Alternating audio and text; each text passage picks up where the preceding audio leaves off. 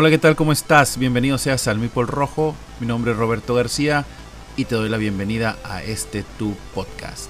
El día de hoy vamos a hablar de un tema bastante interesante, el cual es los juegos de mesa son llevados a otro nivel. En este caso, películas, series, anime, etc. Acompáñame y descúbrelo.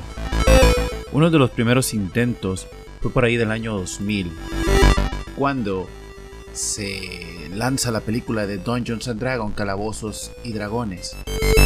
Es una película que dura 107 minutos, originalmente Estados Unidos, con el género de acción aventura fantástica y teniendo a sus protagonistas a Justin Walling, Marlon Wayans, Jeremy Irons, Tora Birch, Bruce Payne, Zoe McLellan, Kristen Wilson, a Lee Arenberg, entre otros. Sí, Marlon Wayans, el de Scream.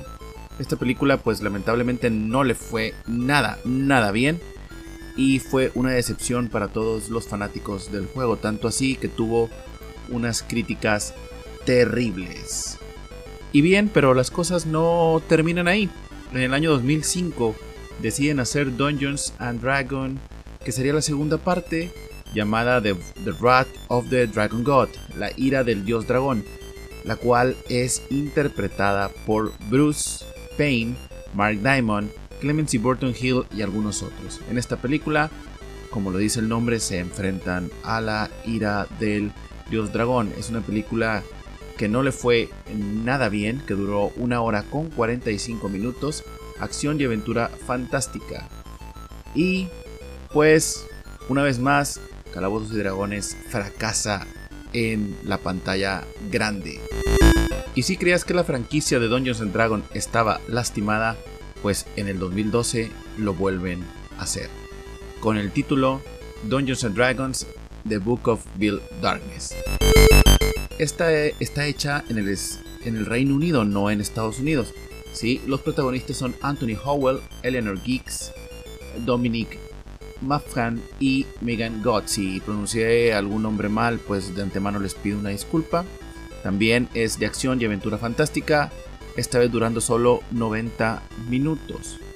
La sinopsis de la película es la siguiente, un noble guerrero se ve obligado a tener que combatir con dragones y demonios.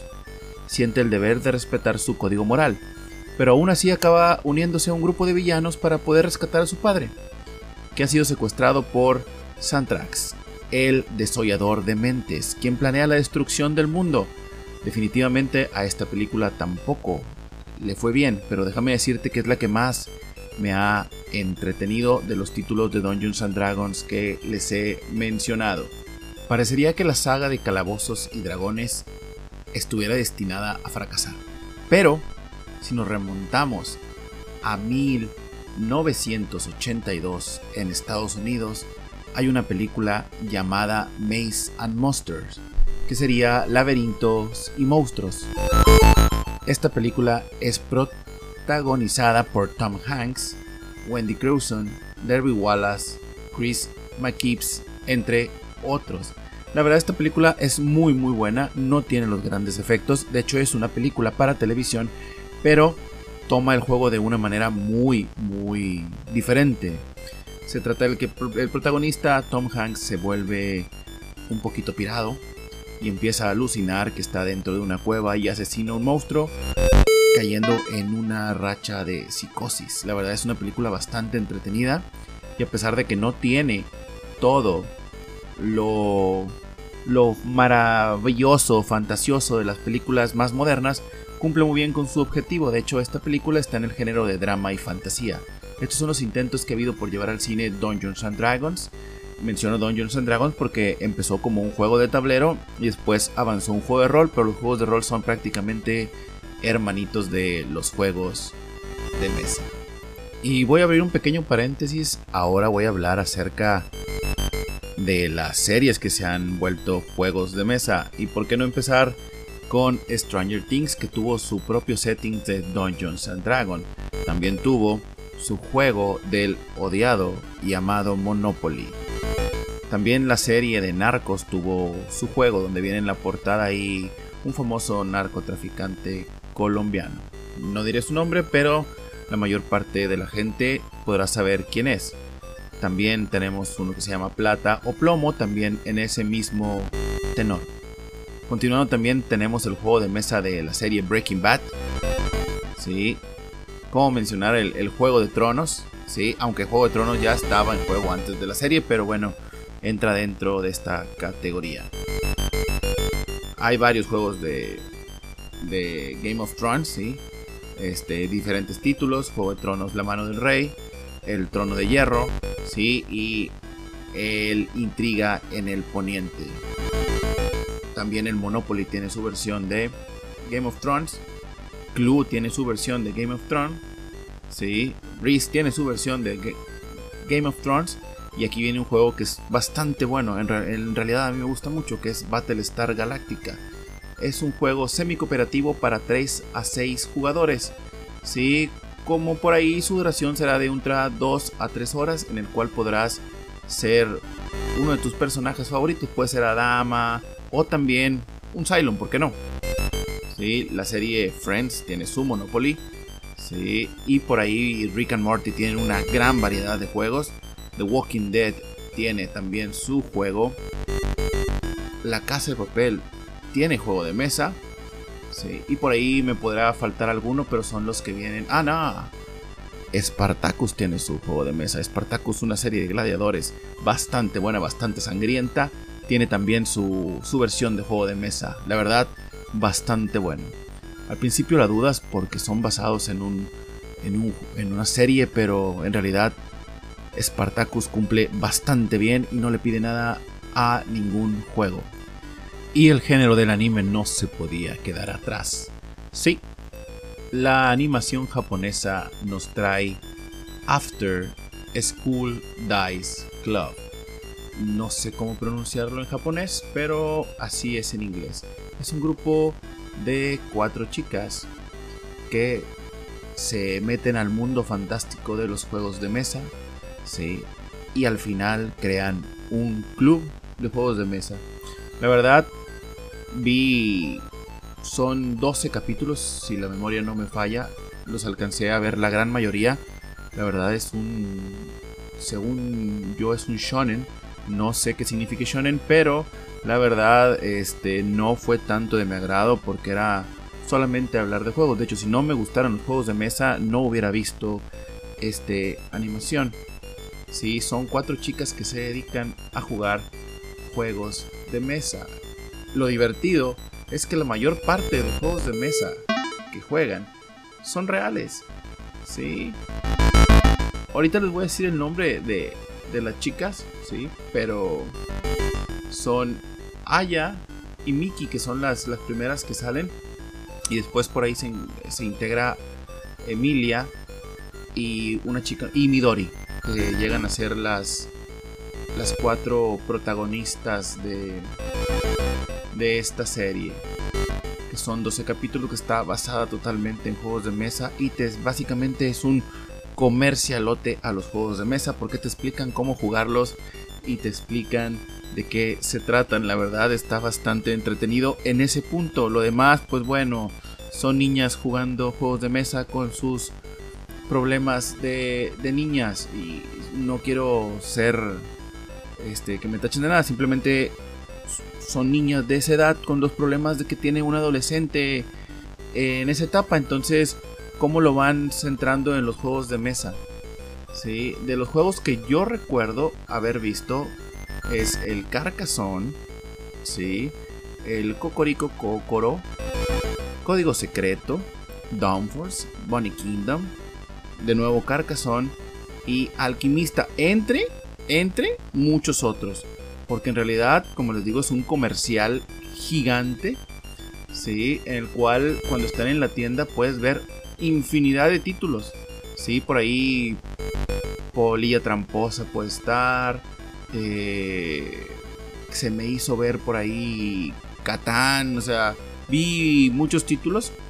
La verdad, si no te gustan los juegos de mesa, no veas esta animación porque es bastante, bastante lento y con problemas de adolescentes. Pero bueno, si lo quieres ver por el hecho de que es de juegos de mesa, velo te va a entretener bastante ver cómo juegan y cómo explican las reglas y cómo se pausa la animación para dar la explicación de las reglas.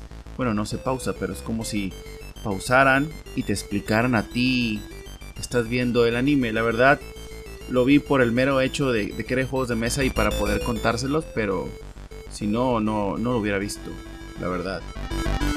Y en el capítulo anterior hablé de dónde comprar tus juegos. Pues bueno, este 13 y 14 de octubre viene el Prime Day, donde va a haber muchísimas ofertas y también puedes estar atento pues si hay algún juego. Normalmente ponen buenos juegos a buenos precios. Yo compré ahí un, un Splendor a bastante buen precio, ya que ahora el Splendor está bastante, bastante carito. Así que si eres usuario Prime, sí, checa las ofertas. No es Gol, no me pagan por esto, pero te doy el consejo porque puedes encontrar buenos títulos a buen precio. En mi corto entendimiento de los juegos de mesa, me ha tocado ver muchísimas situaciones. Los he aprendido, he perdido, he ganado. Hay algunos que me encantan, otros que definitivamente los odio. Pero bueno, para saber eso tienes que jugar, tienes que estar ahí, tienes que vivir la experiencia. ¿Te vas a divertir? Sí. ¿Te podrás aburrir? Pues puede ser que también. Pero no vas a saber si un juego te gusta o no si no lo pruebas. Así que quisiera contarles un poco acerca de, lo que hacemos día a día en este mundo de, los juegos de mesa. Siempre estoy buscando juegos nuevos, viendo reseñas, veo muchísimos canales. Sí, algunos son españoles, algunos otros son latinoamericanos, pero tengo que decir y reconocer que los canales españoles están muy avanzados, un poquito más que los latinoamericanos y los estadounidenses no se digan. Hay muchísima gente que tiene años en esta industria y que son guías para todos aquellos que nos gusta esto. Definitivamente yo antes de comprar un juego veo una o dos reseñas ¿sí? en los canales que, que me gustan, con los reseñadores que siento que te dan la mejor información para el tipo de jugador que eres. Pero bueno, ¿qué hago yo en los juegos de mesa? pues me dedico a poner demostraciones en las convenciones de cómics de mi ciudad, Monterrey, Nuevo León, en la cual, pues como ya lo dije, ponemos demos y le enseñamos a la gente este maravilloso hobby. La verdad es bien padre ver cuando llega una familia, así como que no tiene muchas ganas y se sienta en la mesa y después de unos 45 minutos ya están en su segunda partida y voltean y te dicen, ¿hay otro? Sí, sí hay otro. Tenemos aproximadamente entre 12 y 14 mesas de demostraciones todo el día para que las personas vayan a jugar. De hecho, una familia que llegó se sentó y jugó pues algunos 8 demos y la verdad se fue muy contenta y se llevó algunos juegos. Digo, al final de cuentas, si compran o no la mercancía, pues bueno, si la compran es, es bueno para nosotros y si no, pues bueno, se llevan la experiencia de jugar, de aprender y nosotros como demostradores nos vamos satisfechos porque logramos que nuestro objetivo principal, nuestro principal cliente, se vaya contento. Ahora voy a tocar un poquito, vamos a tomar esto para dar un cierre en el cual hablarles de a dónde quiero llegar con todo esto. Quiero llegar a la mayor gente posible, así que si te gusta mi contenido, por favor, ayúdame a llegar a más gente. Vamos a hablar de juegos de mesa, cultura geek y, ¿por qué no? Un poquito de películas siempre y cuando estén relacionados con, los juegos de mesa, juegos de rol. Eh, ¿Por qué no?